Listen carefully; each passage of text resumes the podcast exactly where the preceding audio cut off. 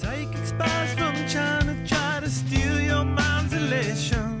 And little girls from Sweden dream of silver screen quotation. And if you want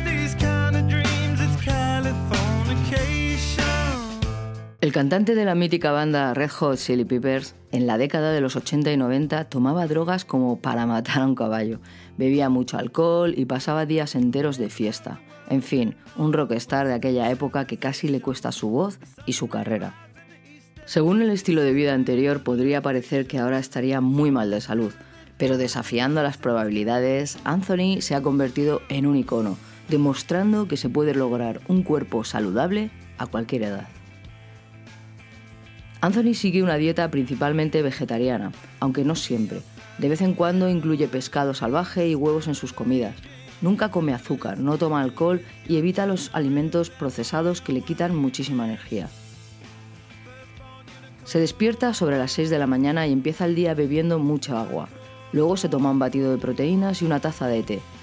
Procura no comer nada después de las 6 de la tarde para irse a dormir sin sentirse pesado descansar mejor y evitar los antojos nocturnos poco saludables. Anthony, en la década de los 80, contestó en una entrevista que el único deporte que hacía era el sexo. Hoy compagina el surf con la natación, aparte suele correr con su perro por las calles de Hollywood, le gusta dar largas caminatas y levanta pesas para aumentar su resistencia.